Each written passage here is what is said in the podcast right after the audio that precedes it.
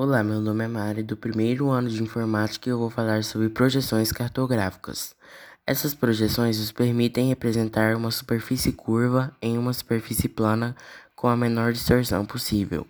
Entretanto, projeções nunca serão perfeitas, sempre haverá alguma deformação em algum aspecto do mapa, porque não há nenhum deles que consiga manter ao mesmo tempo os três elementos principais de um mapa: distância, forma e ângulos. Ou seja, cabe ao cartógrafo decidir qual projeção se adequa mais ao mapa em questão.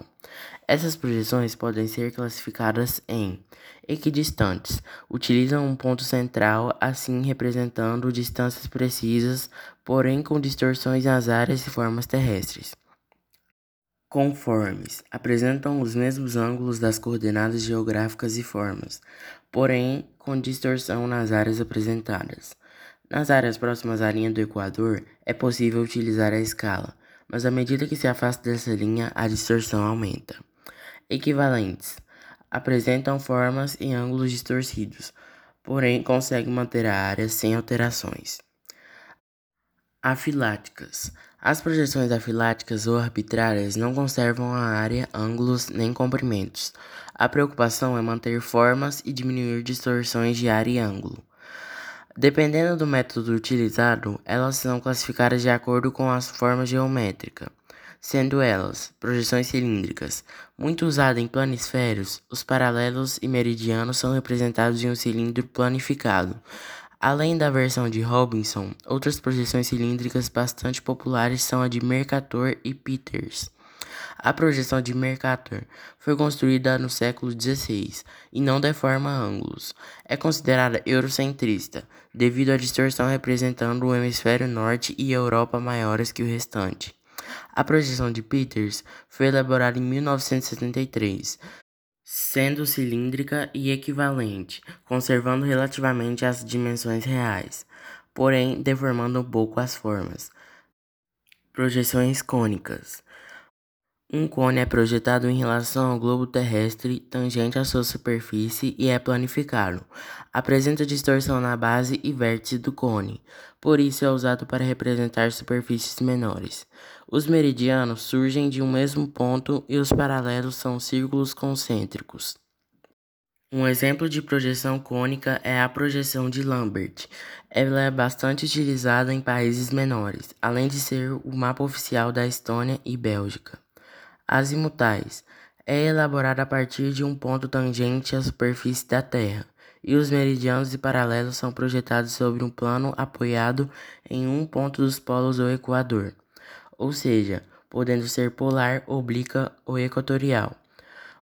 O ponto de tangência se torna o centro e a distorção aumenta à medida em que nos afastamos dele. Geralmente é utilizado quando se quer colocar um país na posição central ou calcular a distância dele entre qualquer outro lugar. A navegação marítima e a aviação utilizam essa projeção, por exemplo. Além do símbolo da ONU, Organização das Nações Unidas, ser uma projeção azimutal, que enfatiza o caráter neutro dessa projeção. Meu nome é Maria Eduarda Almeida Lopes e o meu tema é Movimentos da Terra. A Terra não é estática, ou seja, ela está em constante movimentação. E o planeta realiza diversos movimentos, como a rotação e a translação, que são os principais movimentos que a Terra executa. O impacto desses movimentos também pode ser sentido no dia a dia, mas é algo que a gente vai aprofundar mais lá na frente. Enfim, a rotação é um movimento que a Terra realiza em torno do seu próprio eixo. Isso leva aproximadamente 24 horas. Porém, se a gente for ser mais específico, isso leva 23 horas, 56 minutos e 4 segundos. E é interessante dizer que não é só a Terra que gira em torno do seu próprio eixo. Outros planetas também giram em torno do seu próprio eixo, não só planetas, como a Lua também. A rotação, ela vai ser aquela que vai fazer a diferenciação do dia e da noite. E a duração desse dia e dessa noite, ela vai variar não só devido à rotação, mas devido ao eixo inclinado da Terra.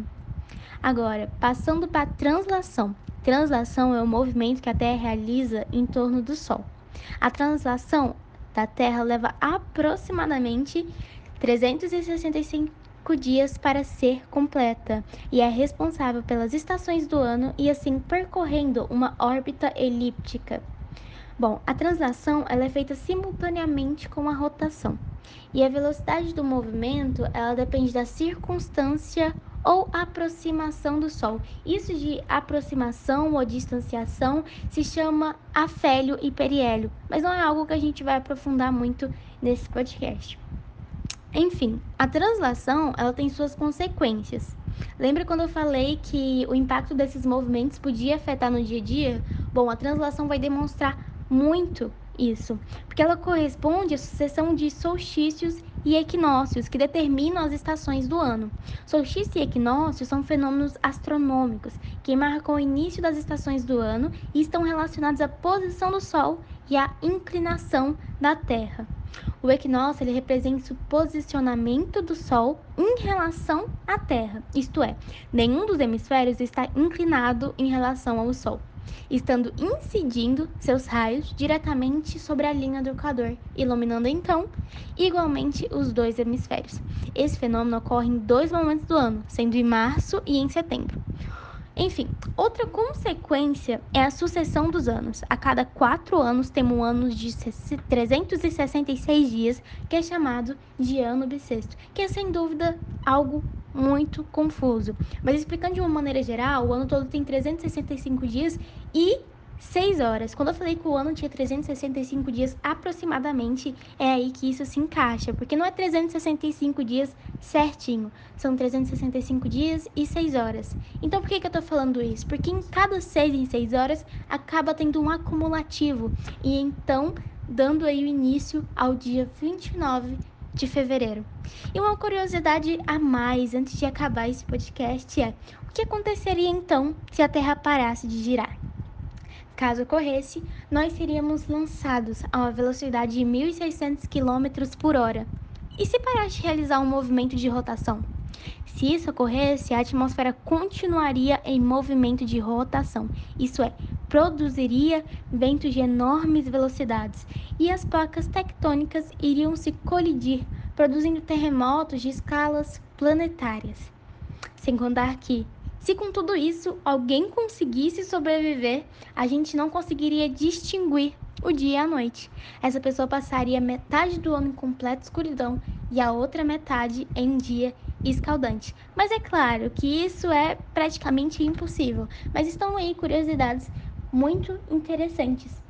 Bom, estamos chegando agora ao fim do nosso podcast e é isso. Fiquem bem.